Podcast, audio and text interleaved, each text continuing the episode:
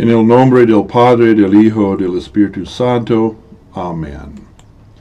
Pablo, siervo de Dios y apóstol de Jesucristo, conforme a la fe de los escogidos de Dios y el conocimiento de la verdad que es según la piedad, en la esperanza de la vida eterna, la cual Dios, que no puede mentir, prometió desde antes del principio de los siglos, y manifestó a, sus tiempos tu palabra por medio de la predicación que me es encomendada por mandamiento de Dios nuestro Salvador. A Tito, mi verdadero hijo en la común fe, gracia, misericordia y paz de Dios Padre y del Señor Jesucristo, nuestro Salvador. Por esta causa de, te dejé en Creta, para que corrigieses lo deficiente y ordenases ancianos en cada ciudad, así como yo te mandé. El que fuere irreprensible, marido de una esposa, que tenga hijos fieles, que no estén acusados de disolución o rebeldía, porque es necesario que el obispo sea irreprensible como administrador de Dios, no arrogante, no iracundo, no dado el vino, no pendenciero, no codicioso de ganancias deshonestas, sino hospitalario, amante de lo bueno, sobrio, justo, santo, templado, retenedor de la palabra fiel, como le ha sido enseñada, para que también pueda exhortar con sana doctrina y convencer a los que contradicen. Tito 1, 1 a 9.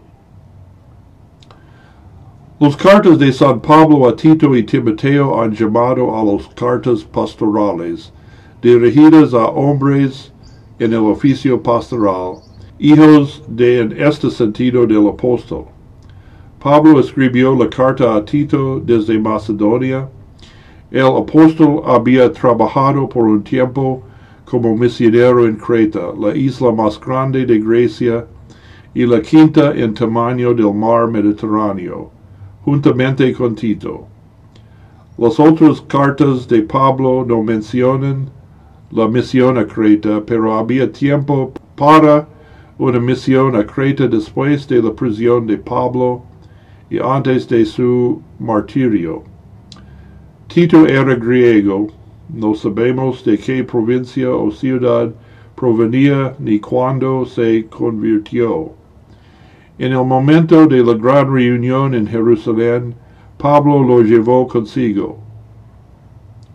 En años posteriores, continuamente encontramos a Tito mencionado como un colaborador valioso del apóstol. Después de que Pablo escribió la primera carta a los Corintios, su amoroso cuidado por esta congregación lo impulsó a enviar a Tito con el propósito de obtener información confiable sobre las condiciones en esta ciudad. Fue una misión muy delicada y importante, una que afectó al apóstol tan profundamente que no tuvo descanso, pero viajó a Troas con la esperanza de encontrarse allí con Tito.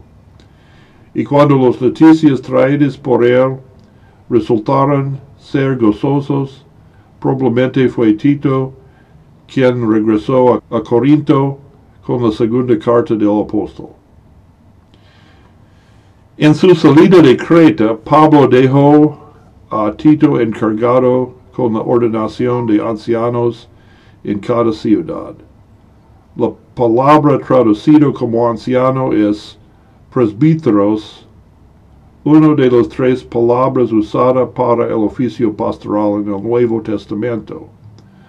Los otros son poimen o pastor y episcopos o obispo.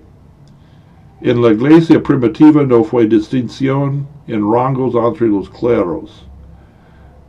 Cualquier jerarquía hay en la iglesia hoy día no es para derecho divino, sino para el buen orden y administración. El Señor instituyó solo un oficio de predicación y los sacramentos, y todos tienen la misma autoridad, la autoridad de proclamar el Evangelio de Cristo, bautizando y haciendo discípulos de todas las naciones.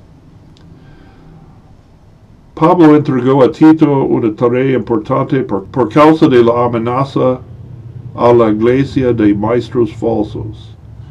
Entonces nombró algunos de las calificaciones en gran parte de naturaleza moral que deben encontrarse en un ministro cristiano. El apóstol da una razón por la que se siente obligado a insistir en la reputación intachable de un pastor a este respecto, porque es necesario que un obispo sea irreprensible como administrador de Dios, el mayordomo de Dios que está a cargo de sus asuntos en la iglesia, no puede darse el lujo de tener la re reputación de ser culpable de algún acto que lo difamaría, difamaría ante los hombres. Un sentimiento de reverencia por el santo oficio está fuera de discusión cuando el pastor no está más allá del reproche de ser culpable de pecados graves. Pero además de tales cualidades y atributos que deben encontrarse en todos los cristianos, el apóstol también menciona uno que es peculiar al oficio de obispo, aferrarse firmemente a la palabra fiel según la doctrina, para que él también puede amonestar en la sana enseñanza como para refutar a los objetores. De un maestro cristiano se puede esperar sobre todo que esté tan firmemente arraigado en la verdad como para permanecer indiferente antes de todos los ataques.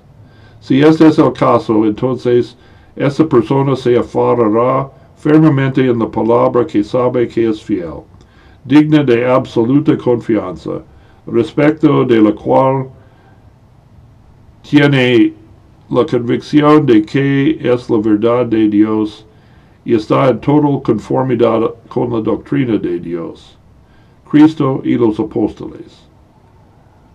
Un maestro así podrá defender la verdad y enseñar.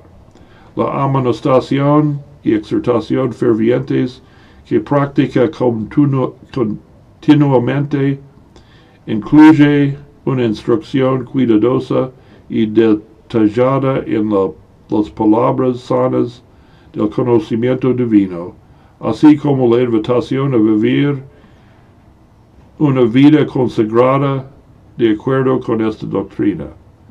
Solo Él puede controlar y dirigir este poder correctamente si está completamente familiarizado con la doctrina.